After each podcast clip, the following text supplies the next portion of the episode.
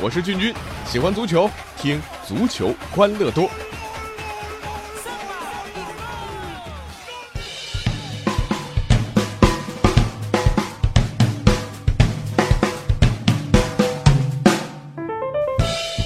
欢迎来到我们的足球欢乐多，我是君君。过去这两天啊，亚冠、欧冠是接连上演。呃，咱们今天呢都说啊，当然先说这亚冠吧。中超三支球队啊，哎，这轮啊真的巧了，对手都是日本的球队。结果啊，中超球队一平两胜啊，特别昨天咱们都知道这三幺五啊，消费者权益保护日啊，呃，确实咱们中国球迷的权益很久啊没有这么受到保护了。无论是苏宁在客场还是上港在主场，都击败了日本的对手啊，呃，确实让咱们球迷好好的舒心了一把。这亚冠小组赛啊，半程打完了。中超的 Big Three 啊，上港、苏宁和恒大豪取七胜两平的不败战绩。呃，虽然这恒大是连平了水源和川崎啊，但是呢，啊，这中超三强目前都在各自小组把持着头名的位置。那下一轮的比赛，苏宁和上港只要取胜，就能铁定提前两轮出线。包括这个西亚区在内啊。都没有任何一个国家和地区的球队能保持前三轮不败这样的傲人记录，而且前三轮不败拿到七胜两平的成绩。这中超三强也创造了自2009赛季亚冠改制以来的新纪录啊，也就是第一次实现了在前半程拿到不败战绩，恭喜恭喜啊！那上海、苏宁都是豪取三连胜。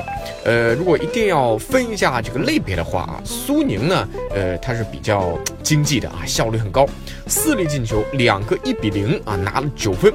那上港三战呢，收获了九个进球，场均三个，成为亚冠三十二强当中火力第三猛的球队啊！啊天哪，居然还有两支球队比他们猛啊！一支是浦和红钻，还有就是广州恒大。但是如果你算上中超联赛，上港可以说是目前全亚洲火力最猛的球队了。昨天比赛第五十二分钟，胡尔克打进了一个超级进球啊！大家还记得吗？严俊凌开出门球啊，停球之后的胡尔克运用他的技术和超强的个人身体，跟坦克一样碾压对方的三名防守球员，围追堵截，那是一大串人啊，都没有这个封堵住他。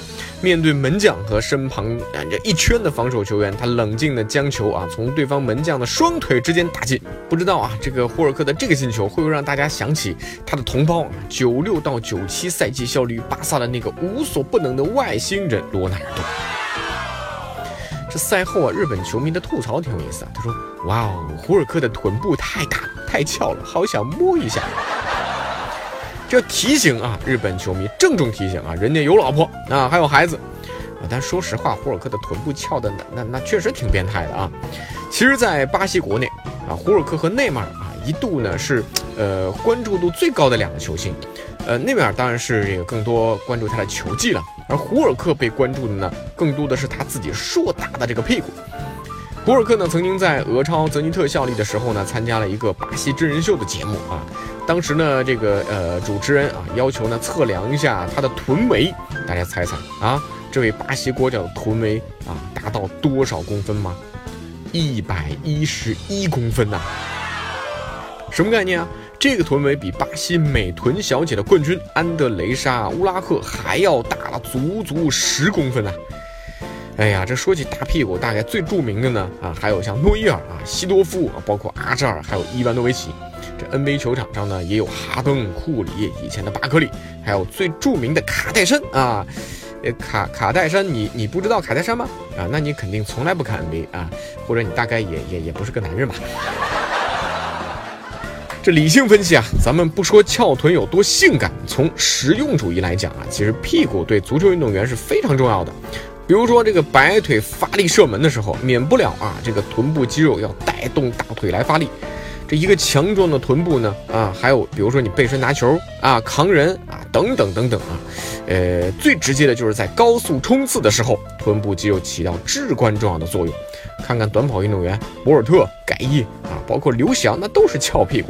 有个田径教练曾经告诉过我，他说，咱们选材啊，就是拍一下小孩子的屁股，基本就能知道是不是练体育或者说练田径的这块料。所以啊，翘臀不光是好看，关键那是好用啊！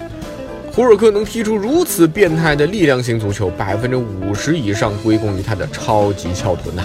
上港队从二月七号啊和泰国苏可泰的亚冠资格赛开始，到目前为止，亚冠中超双线赛场上六场比赛全胜，打进十九粒进球，场均三个，整体攻击力冠绝亚洲。而胡尔克的翘臀功不可没。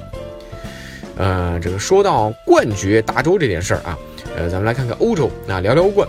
英超呢又当上老大了，一项纪录冠绝欧洲啊！哎，这有有有英超球迷说了啊，你是不是晕了啊？你看看欧冠今年出来的八强啊，粗粗一看没有一支英超豪门啊，啊以为看错了，仔细一看哦哦哦，还有个莱斯特城，二比零，莱斯特城在主场力克西亚劲旅塞维利亚啊，总比分三比二晋级欧冠八强。上赛季的英超冠军啊，目前暂时排名英超第十五，还在保级呢。那呃，莱斯特城成为这个赛季第一支杀进欧冠四分之一决赛的英超球队，没想到也是最后一支。这不仅成为了欧冠历史上最新的一支八强球队啊，呃，同时呢，也为英超凑齐了欧冠历史上的八仙过海。因为呢，从欧冠改制以来，就是一九九二到九三赛季之后，啊，已经有八支英超球队闯进过八强啊，这也是全欧洲绝无仅有的。在这八支英超队伍当中啊，曼联、利物浦、切尔西和阿森纳都是老牌劲旅，曼城近来呢成为欧冠的常客。那热刺呢也时不时冒下头啊，莱斯特城呢是第一次打进八强，延续着上赛季的韧劲儿。另外还有这队伍，大家想想是谁？哎，那就是几乎被人遗忘的青年禁卫军利兹联队。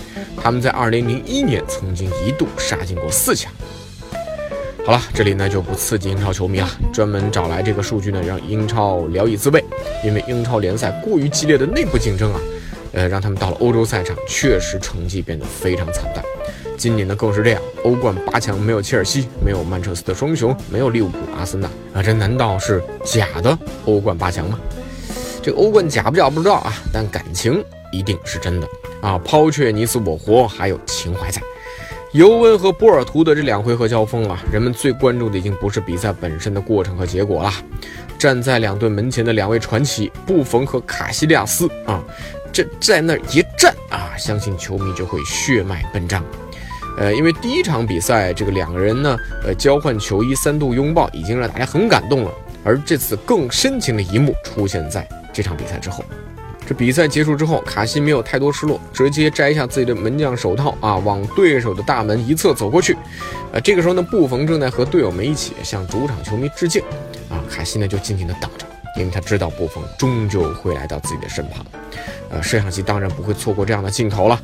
啊，最后呢，布冯和卡西两人头啊紧紧靠在一起。